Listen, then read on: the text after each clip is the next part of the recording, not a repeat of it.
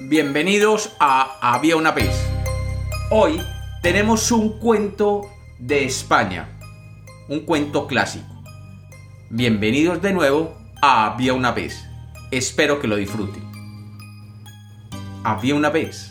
Había una vez un muchacho al que llamaban Juan Bobo.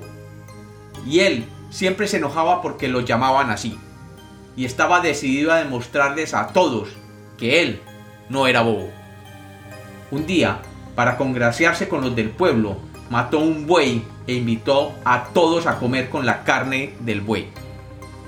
Todos comieron y nada le agradecieron a Juan. Solo le quedó la piel.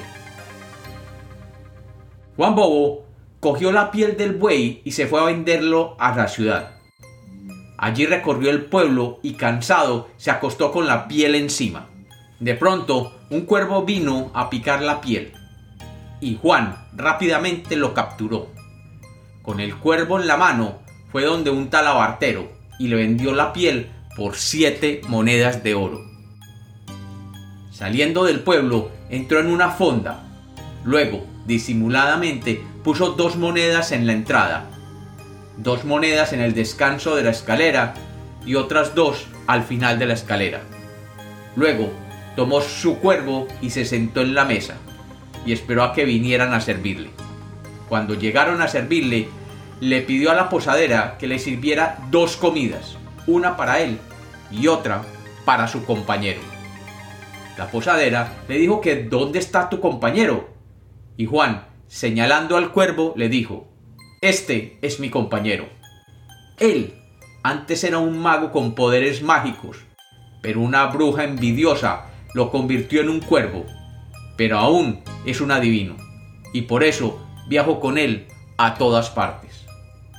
La posadera se puso a reír, y Juan le dijo, espera y verás. Y hablando duro para que todos lo oyeran, dijo, dime, ¿dónde puedo encontrar monedas de oro? Y luego acarició al animal, y éste dijo, ¡No!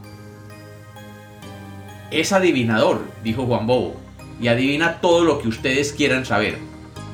¿Qué es lo que te ha dicho? dijo la posadera. Él ha dicho que hay dos monedas de oro en la puerta principal. La posadera salió corriendo a la puerta principal y encontró allí las monedas que Juan había puesto antes. Luego corrió de nuevo donde Juan Bobo y le dijo, No lo puedo creer, esto es fantástico, véndeme tu cuervo. Juan simplemente tocó de nuevo al cuervo y él dijo, ¡No! ¿Y ahora qué dijo? preguntó la posadera. Él dijo que en el descanso de la escalera hay otras dos monedas de oro. La posadera subió la escalera y vio las dos monedas colocadas allí, por Juan Bobo, pero ella no lo sabía. Y bajando le dijo a Juan, Véndeme tu animal, pídeme cuanto quieras. Pero Juan Bobo, sin decir nada, simplemente tocó de nuevo al cuervo y este dijo de nuevo, ¡No! Y de nuevo, la posadera le preguntó, ¿qué dijo? Pues se le ha dicho que hay otras dos monedas de oro en lo alto de la escalera.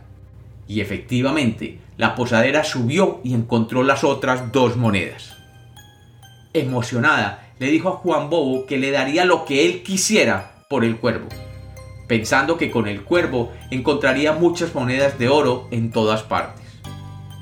Juan Bobo le dijo que sí lo vendía, pero por 100 monedas de oro. Y ella, gustosa, se los dio pensando que rápidamente podría recuperar la inversión. Juan tomó el dinero y salió del pueblo inmediatamente. Cuando llegó a su pueblo, llamó a todos a la plaza y colocando la bolsa con las 100 monedas en el centro de la plaza, les dijo que había vendido la piel de buey por esas 100 monedas de oro.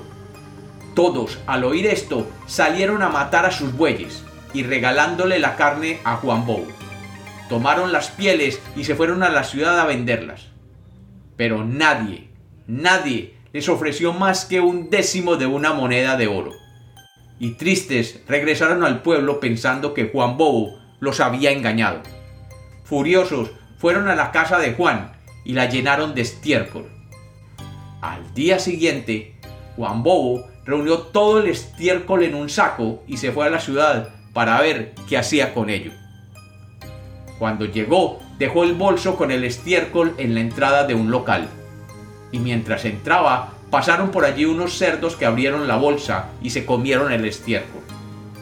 Cuando salió del local, vio cómo los dueños de los cerdos llegaban a recoger los animales. Y Juan les dijo que ellos se habían comido unas pieles costosísimas que llevaba allí. Los dueños le dijeron que ellos pagarían, y él les dijo que serían 100 monedas de oro. Los dueños pagaron las 100 monedas y Juan Bobo salió de nuevo para su pueblo inmediatamente. Cuando llegó al pueblo, reunió de nuevo a todos los vecinos y les mostró las 100 monedas de oro. Y les contó a todos que en la ciudad le habían comprado el estiércol por 100 monedas de oro. Maravillados, los habitantes del pueblo salieron a recoger el estiércol y salieron a la ciudad a tratar de venderlo. En la ciudad nadie les compró el estiércol y se regresaron furiosos al pueblo pensando que Juan Bobo los había engañado de nuevo. Cuando llegaron, los tomaron y lo metieron en un saco con la firme intención de tirarlo al río. Un par de vecinos lo llevaron cerca del río, pero cansados de cargarlo, lo dejaron en el camino y simplemente se marcharon para volver al día siguiente por él.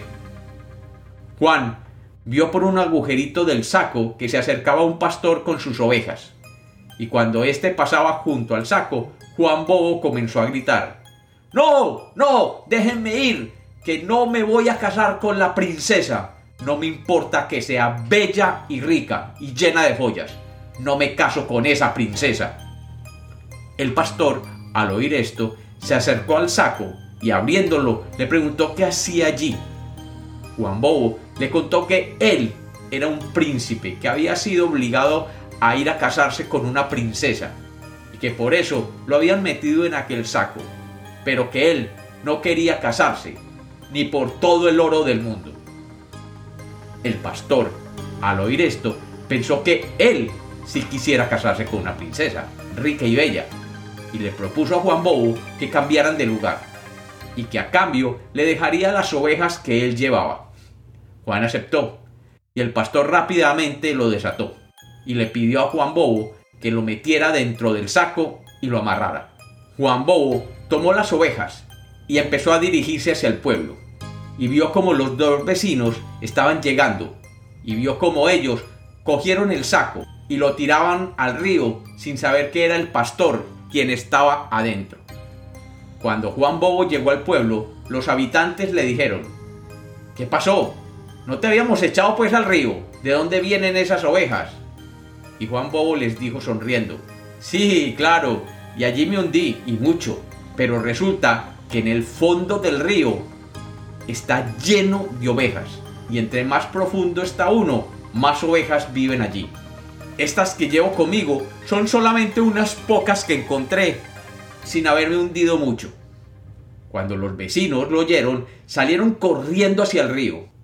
Y Juan Bobo vio como todos aquellos que lo llamaron Bobo saltaban desde el borde del río y se ahogaban felices, pensando en las ovejas que iban a recoger del fondo de aquel río.